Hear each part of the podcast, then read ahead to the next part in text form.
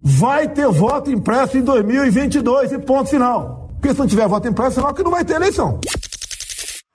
Para que eu seja presidente da República, é preciso que haja uma razão maior para que eu possa ser candidato a presidente da República. E eu tenho certeza que, se for necessário para derrotar o tal do bolsonarismo, não tenha dúvida nenhuma que eu me colocaria à disposição.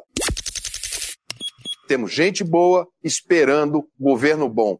Temos, é, durante um bom período de tempo, governos ruins. O dia que o brasileiro experimentar um bom governo, ele nunca mais vai cair nesse tipo de armadilha. Uma parte das pessoas considera que tem que votar no Bolsonaro, senão o Lula volta. Outra parte acha que tem que votar no Lula, senão o Bolsonaro volta. Fique tranquilo. Você não está obrigado a nenhuma coisa nem outra. Dê um tempo, acompanhe os debates, acompanhe as propostas, acompanhe todo o exame que nós vamos fazer da situação do Brasil. A gente tem hoje um país polarizado entre duas candidaturas que se apresentam aí, uma contra a outra, uma para destruir o outro. O Brasil é grande, o Brasil é forte, é poderoso e tem um povo maravilhoso. Agora, tem um governo que é, primeiro, é um maluco e absolutamente autoritário. Então, com este homem, nós não vamos mudar o Brasil. E desculpe aqui eh, os petistas, também não será com Lula. Uh, e desculpe, eu não quero ser desrespeitoso com ninguém. É, Bolsonaro seria um populista de direita e o presidente Lula um populista de esquerda. Ainda há muita dor, há muita lágrima, muita saudade no coração do povo brasileiro. Alguém há de pagar essa conta e essa conta se dará na justiça. O presidente da República e seus assessores diretos entendiam que era importante que cada vez mais brasileiros adoecessem para que você tivesse um impacto, suposto impacto menor na economia. É óbvio que não ia dar certo, como não deu. É claro que mais gente morreu do que poderia ser a realidade se o Brasil tivesse a média de conduta de outros países. Vamos ter nessa política tão radicalizada, feita com tanta ironia, com tanta falta de seriedade, vamos ter humildade. Mas vamos ter humildade sem submissão, vamos firmar nossas posições.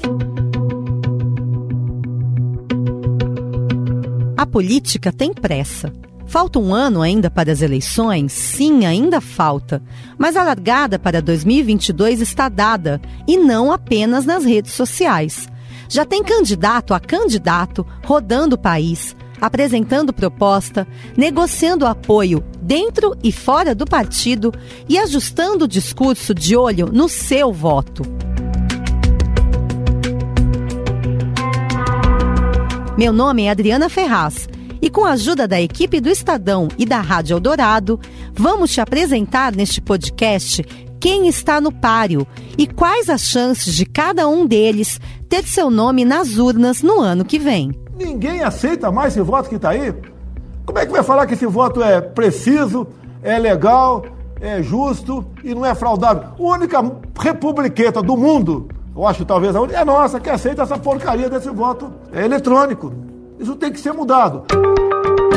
O presidente ameaçou, seu aliado na Câmara, Arthur Lira, colocou em votação, mas vale dizer que o encontro com as urnas permanecerá no modelo eletrônico.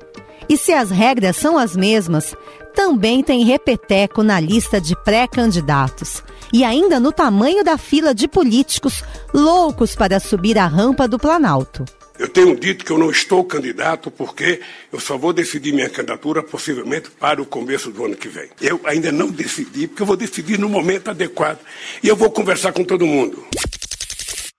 Perde o respeito pelo Lula. O Lula é um politiqueiro e boa parte do que nós estamos vivendo no Brasil, nós devemos a ele, a responsabilidade dele. Estou me lixando para 22. Vai ter uma pancada de candidato aí.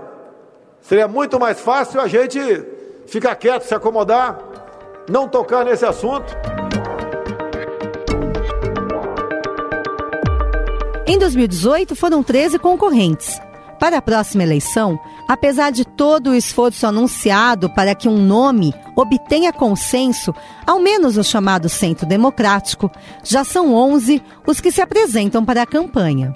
Muita coisa ainda vai rolar até outubro do ano que vem? Sim, muita coisa.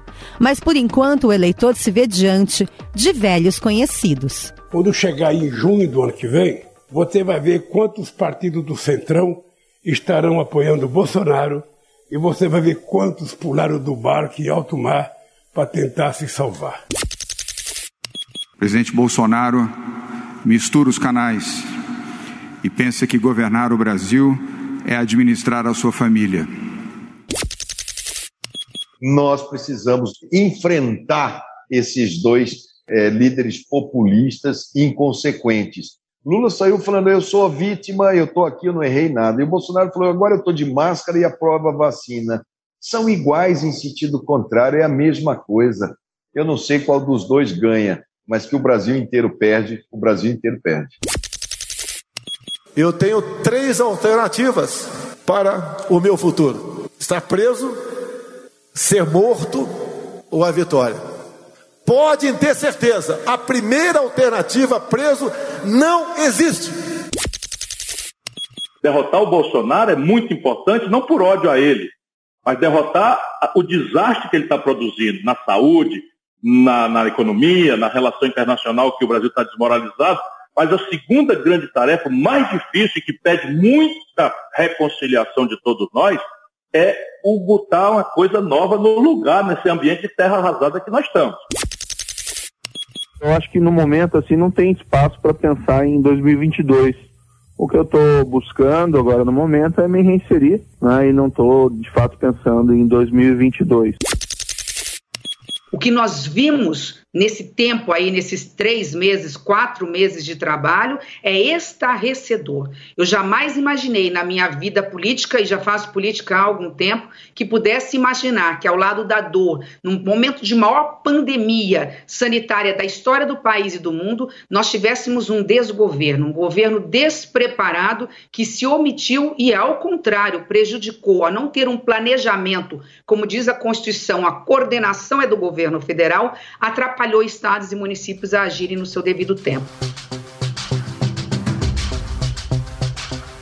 Da direita à esquerda do espectro político, os nomes não surpreendem e, segundo as pesquisas mais recentes, não evitariam a polarização Lula versus Bolsonaro. Porque nós vivemos um momento em que nós temos um governo que não sabe fazer outra coisa a não ser provocar a não ser contar mentiras todo dia pelo fake news. Desde que se tornou novamente elegível por decisão do Supremo Tribunal Federal, que anulou suas condenações na Lava Jato, o ex-presidente Luiz Inácio Lula da Silva faz o que sabe: política. O petista tem se reunido com aliados de outros partidos enquanto monta palanques regionais de olho na presidência e também nas eleições legislativas. A chefe de reportagem da editoria de política do Estadão conta os detalhes para a gente. É a Mariana Caetano. Líder absoluto nas pesquisas de intenção de voto para as eleições presidenciais do ano que vem, o ex-presidente Luiz Inácio Lula da Silva, do PT, tem dito que só vai definir sua candidatura em fevereiro ou março de 2022. Mas, na prática, ele já é candidatíssimo tanto que tem viajado pelo país e atuado pessoalmente na articulação de alianças nos estados, inclusive com partidos do Centrão, que hoje dão sustentação ao governo Bolsonaro no Congresso.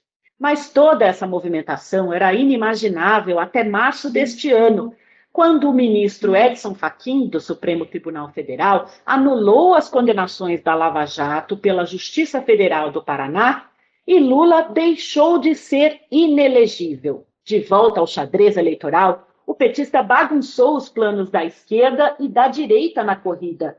Sem dúvida, em meio ao debate sobre os ataques à democracia por parte do presidente Jair Bolsonaro, os 580 dias que Lula passou na prisão se tornaram um dos principais trunfos de sua pré-campanha. A decisão de Faquim e as sentenças que vieram a seguir se tornaram um novo ponto de partida para o PT, que tem se dedicado a, numa narrativa própria, declarar a inocência de Lula. Agora, aos 75 anos, Lula se prepara para disputar sua sexta eleição presidencial. Tem aparentado boa saúde, está apaixonado e diz que quer se casar. Diferentemente do que ocorreu com Fernando Haddad na campanha de 2018, quando o PT disputou as eleições quase isolado, expectativa agora é que o retorno do petista às urnas possa alavancar um número maior de apoios e também aumentar as chances de a sigla ampliar o número de cadeiras na Câmara dos Deputados. Com uma agenda cada dia mais acelerada, o petista tem se dedicado a dar entrevistas a rádios, TVs e veículos de todos os cantos do Brasil e, na sua agenda de viagens, também tem voltado às origens. Além de ir ao Nordeste, ele tem procurado estar mais próximos, por exemplo, dos metalúrgicos do ABC, onde ele iniciou a sua carreira política. Com a economia em crise, a inflação na casa dos dois dígitos, Lula usa cada participação política para reforçar o seu compromisso histórico com as camadas mais vulneráveis da população. O Bolsa Família ainda é o principal legado do seu governo. Em seus discursos, o petista tem denunciado, em sua visão, a responsabilidade do governo Bolsonaro nas crises atuais e que tem minado o poder de compra do brasileiro, citando sempre os efeitos da pandemia, do desemprego e também da crise energética. Enquanto define suas prioridades e busca alianças, Lula também discursa contra a busca por uma terceira via. Critica partidos e setores da sociedade que, segundo ele, fazem vestibular para escolher candidato. Enquanto Lula já traça alianças nos estados em troca de apoio para a eleição presidencial, Jair Bolsonaro ainda busca um partido para poder, de fato, concorrer à reeleição. Com a rejeição nas alturas, as últimas pesquisas mostram que mais da metade da população desaprova a gestão do presidente. Bolsonaro segue com seu discurso autoritário e negacionista, enquanto apela ao populismo com a promessa de um auxílio permanente de 400 reais que não pode pagar. Que acabar com esse negócio, pô. Lamento os mortos, lamento. Todos nós vamos morrer um dia. Aqui todo mundo vai morrer. Não adianta fugir disso, fugir da realidade. Tem que deixar de ser um país de marica. Pensar na reeleição de Jair Bolsonaro no ano que vem, acho que passa muito por tentar é, entender o que é a presidência de Jair Bolsonaro, né? Que nada mais é do que Bolsonaro é do seu estado mais puro o Bolsonaro que existe desde quando ele era capitão do Exército, lá nos anos 80, e saiu da, da, das Forças Armadas num cenário muito né, de conflito, depois de planejar até estourar bomba em quartéis por é, não concordar com as condições internas ali da, do Exército. Né? Então, desse jeito agressivo e radical que sempre marcou sua atuação é, política, né? Porque logo depois do Exército ele já foi eleito vereador no Rio, depois deputado federal, ficou cerca de 30 anos como parlamentar. É, foi desse jeito que ele também chegou à presidência e assim se manteve, né? Então ele frustrou um pouco as expectativas de quem esperava que, que as instituições pudessem o moderar de forma muito imediata assim que assumisse o cargo. E isso, obviamente, não foi o que a gente viu nesses três anos até aqui, né? Cerca de três anos de, de mandato é, do Bolsonaro, uma presidência muito mais marcada por essa retórica bélica, né, seja de ameaças à democracia, enfim, de até conspirações em alguns casos, e, e toques de negacionismo aí na condução da pandemia. Lembrando que Bolsonaro hoje não tem nenhum partido para chamar de seu, né? Desde que saiu do, do PSL em 2019, o presidente ainda não se filiou a nenhuma legenda nova. Fala-se agora que o PP, né, o Progressistas, como se fala, é, seria um destino provável, muito por causa da estrutura partidária do PP, que tem uma fatia generosa do, dos fundos partidário eleitoral, enfim, tem tempo de televisão para construir propagandas, então seria um destino de, de política tradicional, né, é, um, partido forte do Centrão, para Bolsonaro tentar se reeleger. Mas isso ainda não é certo, o cenário ainda é incerto aí para o futuro político do presidente. Agora, outro ponto importante a gente abordar quando a gente fala do, do, presidente da República são as investigações que o cercam, né? Não só a Bolsonaro, mas também a sua família. Então, o, acho que o mais conhecido, né, que a gente vê o tempo todo no noticiário, por envolver mais de um do clã Bolsonaro, é, são as rachadinhas, né? Aquele desvio do, de salários de assessores que, pelo que dizem as investigações até aqui, marcaram muito a vida política da família Bolsonaro. Lembrando que o filho 01 dele, né, o Flávio Bolsonaro, que hoje é senador, já foi até denunciado pelo Ministério Público do Rio por peculato, lavagem de dinheiro, organização criminosa e apropriação indébita, por supostamente ele se apropriar dos salários de assessores que seriam fantasmas. O Carlos Bolsonaro 02 é investigado pela mesma prática, por causa de, né, desses supostos desvios, e tem indícios né, do, do, de que o próprio Jair Bolsonaro fazia isso nos seus tempos de, de Câmara dos Deputados, apesar dele não ser investigado por isso, porque o presidente da República só pode ser investigado por crimes cometidos durante o seu atual mandato. Né? E aí o próprio Bolsonaro tem aquelas investigações contra si também nas cortes superiores, que envolvem aí as ameaças às instituições, né, ao processo eleitoral e também a suposta interferência na PF. Esse foi o Caio Sartori, repórter do Estadão no Rio, que conhece bem a história daquele que chamam de mito. Com Bolsonaro e Lula na disputa, a próxima eleição tem tudo para mais uma vez ser a eleição do contra. De um lado, os antipetistas, do outro, os anti-bolsonaristas. E no meio, aqueles que chamam de nem-nem, que têm em comum o desejo pelo surgimento de uma terceira via. Precisamos evitar essa tragédia para o Brasil. Para isso é preciso um não a Bolsonaro e um não a Lula.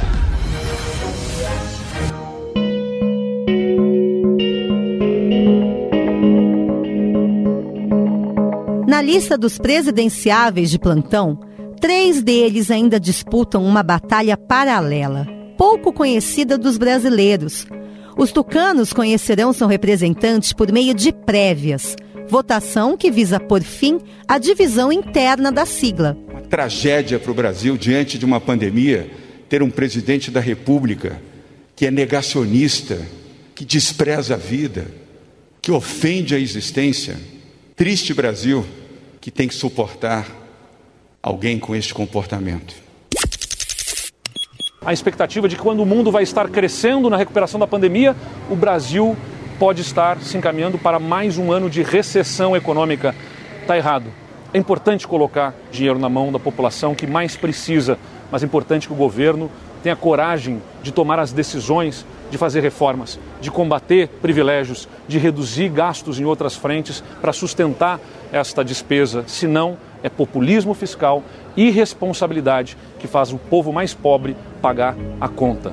Já no mês que vem, saberemos quem segue na corrida pelo Planalto. Se o governador João Dória, de São Paulo, ou Eduardo Leite, comandante do Rio Grande do Sul.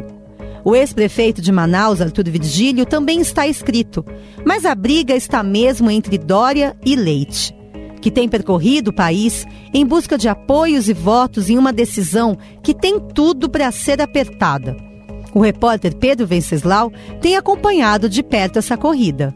Os governadores Eduardo Leite e João Dória travam uma disputa cada vez mais acirrada nas prévias do PSTB para definir quem vai ser o candidato do partido na eleição presidencial de 2022. A disputa acontece no dia 21 de novembro e as inscrições aconteceram agora no dia 20 de setembro. Os dois participam de uma eleição num formato indireto, como nunca antes aconteceu na história desse país dentro de um partido. O governador João Dória, ele em tese sai na frente porque o estado de São Paulo sozinho representa 25% dos filiados do PSDB. E o estado de São Paulo também é o que registra o maior número de prefeituras do partido. São mais de 200 prefeituras do PSDB no estado de São Paulo. Por isso, o governador Eduardo Leite tem feito um movimento de tentar arrumar e construir aliados aqui no estado de São Paulo, sendo o principal deles o prefeito de Santo André, Paulo Serra. Em Minas Gerais, que é um estado que conta com mais de 80 prefeitos do PSDB, o Aécio Neves está trabalhando muito fortemente contra o João Dória, ou seja, a favor do Eduardo Leite, porque João Dória eh, se tornou um desafeto do Mineiro, os dois são praticamente inimigos públicos políticos dentro do partido. Os concorrentes nas prévias, o Eduardo Leite e o João Dória, têm versões diferentes, números diferentes sobre os seus respectivos desempenhos.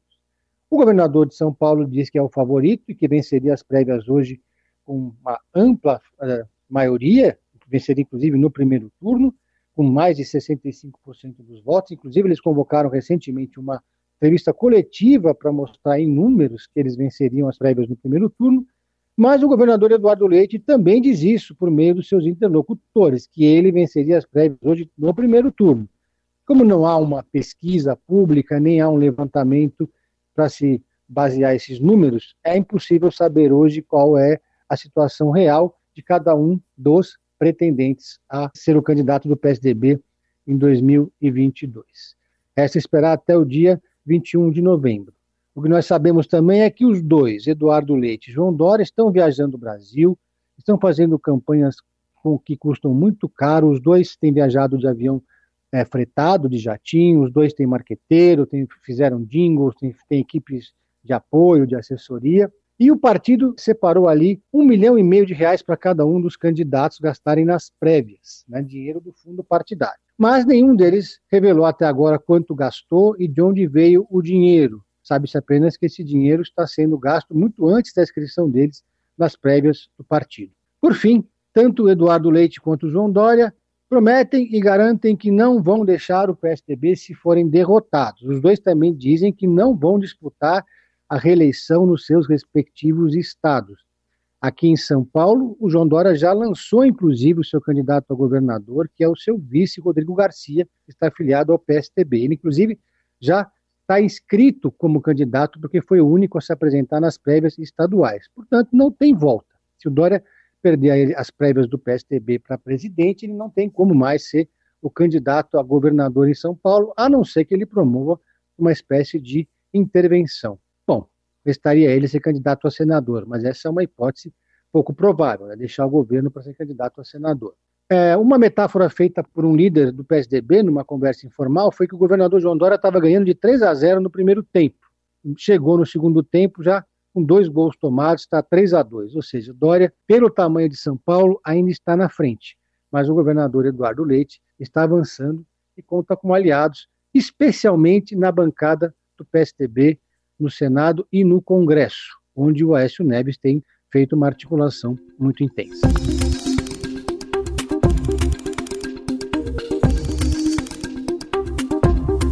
Enquanto ao menos o PSDB avança em sua escolha, os demais partidos que buscam a almejada terceira via veem a lista de pretendentes aumentar, enquanto não há qualquer sinal de união ou consenso em torno de um único nome.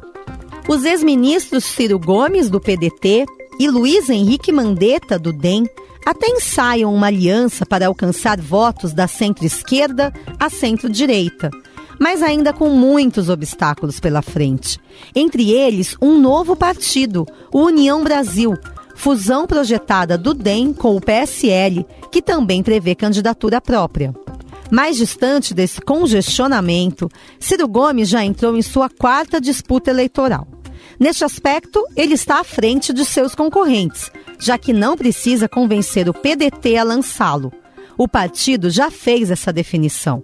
Só que não contava ter de enfrentar Lula na mesma disputa. Terceiro colocado nas eleições de 2018, Ciro Gomes vai tentar mais uma vez alcançar a presidência da República. O pedetista de 63 anos disputará sua quarta eleição presidencial em 2022 e é o mais experiente entre os pré-candidatos que se opõem tanto ao retorno do ex-presidente Lula ao Planalto, quanto ao novo mandato do atual presidente Jair Bolsonaro.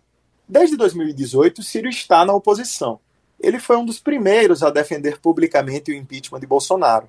Mas de lá para cá, seu discurso passou por alguns ajustes, principalmente após o retorno de Lula à disputa eleitoral. Se antes a estratégia era polarizar com os malfeitos do governo atual, Agora, Ciro tem voltado mais ao passado, contra o que chama de herança negativa do lulopetismo, e afirma que tem duas missões em 2022: tirar Bolsonaro do segundo turno e vencer Lula na disputa direta. O tom da campanha também vai tomando forma aos poucos, sob a direção do marqueteiro João Santana.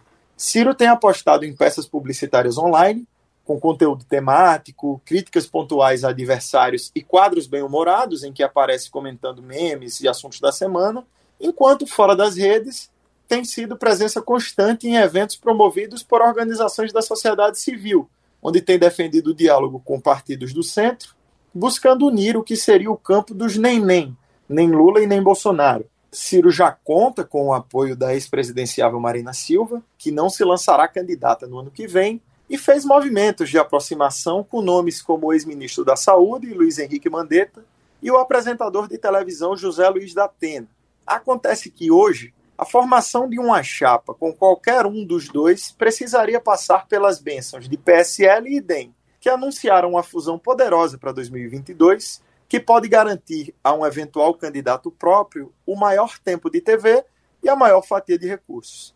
De modo que a construção de alianças propriamente ditas ainda está em uma fase inicial. O repórter Renato Vasconcelos explicou bem. Mas se Lula espreme Ciro entre a direita e a esquerda, para Luiz Henrique Mandetta, a participação do ex-presidente pode até ajudar. Com Lula na campanha, cresce o apelo ao discurso lavajatista, órfão até aqui de Sérgio Moro e na mira de Mandetta. Eu acho que não tem um brasileiro que olhe e consiga entender como é que pode um líder de uma nação liderar quando a discussão é vida ou morte, como é que ele banaliza a vida.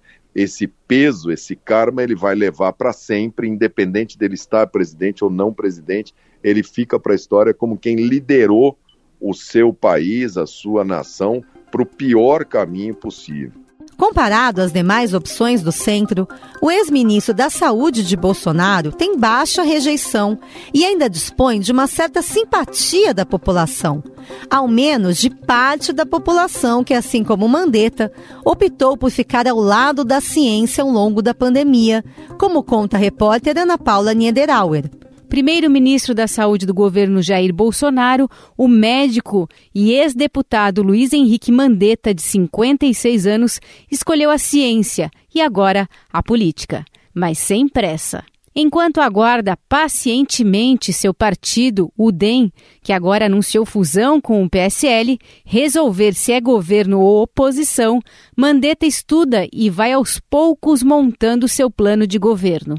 Diante da indecisão dos partidos de centro em escolher um nome para tentar quebrar a eventual polarização Lula versus Bolsonaro, Mandetta é um dos poucos cotados que admite não encabeçar uma chapa presidencial. De deputado federal crítico ao programa Mais Médicos e favorável ao impeachment da ex-presidente Dilma Rousseff em 2016, Mandetta ganhou projeção nacional mesmo no governo Bolsonaro, mas não como aliado, e sim como um dos poucos representantes da equipe a favor da ciência. Conseguiu deixar claro suas diferenças em relação às declarações e comportamentos de Bolsonaro ainda no início da pandemia saiu do cargo em abril de 2020, expondo publicamente sua discordância a respeito das tentativas do presidente em desqualificar o uso de máscaras e o distanciamento social. Também não aceitou recomendar o uso de cloroquina e outras drogas que compõem o kit Covid, comprovadamente ineficaz contra a doença. Em tempos nos quais a política é debatida com estômago e o discurso de ódio se propaga por meio das fake news dentro e fora das redes sociais, Mandetta se destaca por ser considerado um político disposto ao diálogo. Mas, assim como presidenciáveis de outros partidos, enfrenta o desafio de convencer primeiro a sua base, que vira e mexe flerta com o bolsonarismo. Com 3% das intenções de votos, segundo as pesquisas mais recentes da corrida presidencial, Mandetta terá de brigar ainda para não perder espaço dentro do DEM, ou agora o lançado União Brasil, e seguir firme em busca de uma chapa presidencial. E não pense que a lista acabou. Ao menos mais quatro nomes já estão envolvidos na eleição presidencial de 2022. Três deles compõem o Senado Federal, a começar pelo atual presidente, Rodrigo Pacheco. Nós não podemos admitir qualquer tipo de fala, de ato, de menção que seja atentatória à democracia. Aviso desde logo a Vossas Excelências que trabalharemos muito porque o Brasil tem pressa. Muitos vão dizer, no mundo o coronavírus matou. É verdade mas em nenhum país do mundo dizimou famílias inteiras porque teve um presidente que foi incapaz de comprar vacinas no tempo certo. Acho que o Brasil merece pensar no seu futuro. A gente não tem que ficar discutindo esse passado perdido, a gente não tem que ficar discutindo as mesmas figuras que nós já conhecemos, que nós já sabemos das dificuldades, dos defeitos. Acho que a gente precisa construir uma renovação. Seus colegas Alessandro Vieira, do Cidadania, e Simone Tebet, do MDB, ambos sucessos de crítica e audiência na CPI da Covid, começam a correr por fora nessa disputa, ainda distante da lista de favoritos, mas com disposição e voz para brigar por um posto, como conta o repórter Luiz Vassalo. Do Senado, pelo menos três candidaturas são costuradas para preencher a almejada vaga da terceira via nas eleições presidenciais de 2022. Os possíveis candidatos são o presidente da casa, Rodrigo Pacheco, Simone Tebet e Alessandro Vieira. Pacheco é o mais cortejado até aqui. Sua candidatura tem sido articulada desde meados de março pelo ex-prefeito Gilberto Kassab. Mesmo que tenha sido eleito com o apoio do presidente Jair Bolsonaro à presidência do Senado, Pacheco tem sido visto como uma alternativa ao bolsonarismo. A direção do PSD, aliás, já sinalizou um desembarque do governo Bolsonaro, apesar de ainda ter filiados que integram o executivo e sua base. Ao empresariado, o nome de Pacheco agrada, em razão do perfil político e equilibrado do senador, que é advogado e tem 44 anos. Porém, ainda falta ao senador o conhecimento do público, para além de Minas Gerais, que o elegeu com 20% do eleitorado em uma eleição disputada pela ex-presidente Dilma Rousseff, que nem conseguiu uma vaga na casa. No entanto, para a presidência é uma outra história. Em uma pesquisa do IPEC divulgada em setembro, Pacheco tinha 1% das intenções de votos. A única representante mulher a se colocar na disputa é Simone Tebet, do MDB. Advogada de 51 anos, a senadora tem também um perfil moderado e se destacou por sua atuação na CPI da Covid, onde se colocou como adversária do presidente Jair Bolsonaro. No entanto, seu partido ainda não lançou oficialmente sua candidatura, mas o presidente da legenda, Baleia Rossi, já demonstrou apoio público à senadora. Por enquanto, a senadora também é desconhecida do público e não atingiu 1% das intenções de voto, segundo a última pesquisa do IPEC. Outra candidatura que ainda é embrionária e por isso nem aparece nas pesquisas é a de Alessandro Vieira, do Cidadania. Assim como Simone Tebet, o senador se destacou também por sua dura atuação na CPI da Covid. Partiu do senador, que é delegado da Polícia Federal, um relatório alternativo ao de Renan Calheiros, que propôs o indiciamento do presidente Jair Bolsonaro e mais três ministros do governo. Sua atuação na CPI agradou inclusive aos petistas, mas, com o perfil de defensor da Operação Lava Jato, Vieira não deve contar com essa base nas eleições o senador de 46 anos pode enfrentar problemas no próprio partido, o Cidadania, que chegou a buscar outros nomes, como o do apresentador Luciano Huck, para as eleições de 2022. E por fim, o último a compor a fila oficial de presidenciáveis se chama Luiz Felipe Dávila, cientista político que assessorou o tucano Geraldo Alckmin na eleição de 2018 e que tenta agora passar de coadjuvante a protagonista a convite do Partido Novo. Na questão da economia, o legado do lulopetismo e do bolsonarismo é uma tragédia para os brasileiros. Nós, infelizmente, temos no nosso ranking três assuntos terríveis. Primeiro, recorde de estagnação econômica. Há 10 anos, o Brasil não cresce. Recorde de desemprego. 15 milhões de brasileiros estão sem trabalhar. Terceiro, recorde de endividamento das famílias brasileiras.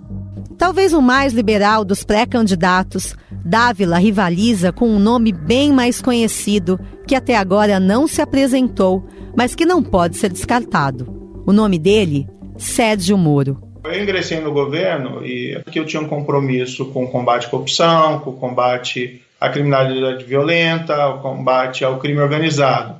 E, e me desculpem aqui os seguidores do presidente se essa é uma verdade inconveniente, mas essa agenda anticorrupção não teve um impulso por parte é, do presidente da República é, para que nós implementássemos. O ex-juiz e ex-ministro de Bolsonaro, que foi considerado impedido pelo STF de julgar Lula, ainda avalia o tamanho de seu potencial político e de suas chances diante do ex-presidente e de Bolsonaro, seu ex-chefe. A repórter Caça Miranda conta mais sobre os planos atuais de Moro, que por sinal está muito mais à direita do que ao centro. Faltando menos de um ano para as eleições de 2022, a presença do ex-juiz paranaense Sérgio Moro na disputa presidencial ainda é uma incógnita. Aos 49 anos, ele já disse não ter ambição de concorrer ao Palácio do Planalto. E depois que deixou o governo, o ex-ministro da Justiça e Segurança Pública de Bolsonaro afirmou que seu foco estava na iniciativa privada, onde atua como consultor e diretor executivo na área de compliance em Washington. Apesar de todo esse discurso que nunca convenceu de fato, nos últimos dias, Moro estreitou laços com o Podemos. O ex-juiz deve se filiar ao partido na primeira quinzena de novembro. A decisão aumenta a expectativa pela candidatura de Moro, que tem o combate à corrupção como bandeira principal. Num cenário em que o centro está superpovoado, mas carente de candidatos capazes de atrair a confiança dos eleitores, Moro tem aparecido em pesquisas de intenção de voto embolado entre os nomes da chamada terceira via, que atualmente disputam a terceira colocação. Ele tem uma variação de intenção de votos que vai de 5 a 10%, atrás de Lula e Bolsonaro. Em setembro, durante passagem pelo Brasil, Moro se movimentou nos bastidores na direção de construir uma eventual candidatura.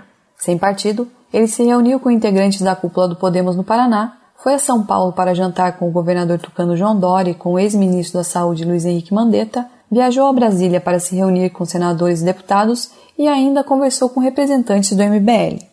Nos encontros, o ex-juiz avisou que só definirá seu futuro no fim de novembro, quando o cenário político deve estar um pouco mais bem definido. Se optar por deixar a carreira na iniciativa privada e fincar os dois pés na política com a intenção de disputar sua primeira eleição, Moro tem ainda a possibilidade de dar um passo menos ambicioso e concorrer a uma cadeira no Senado. As opções estão postas, resta apenas esperar pelo veredito de Moro. Mas isso, Cássia, é assunto para outro podcast. E para logo. Até a próxima!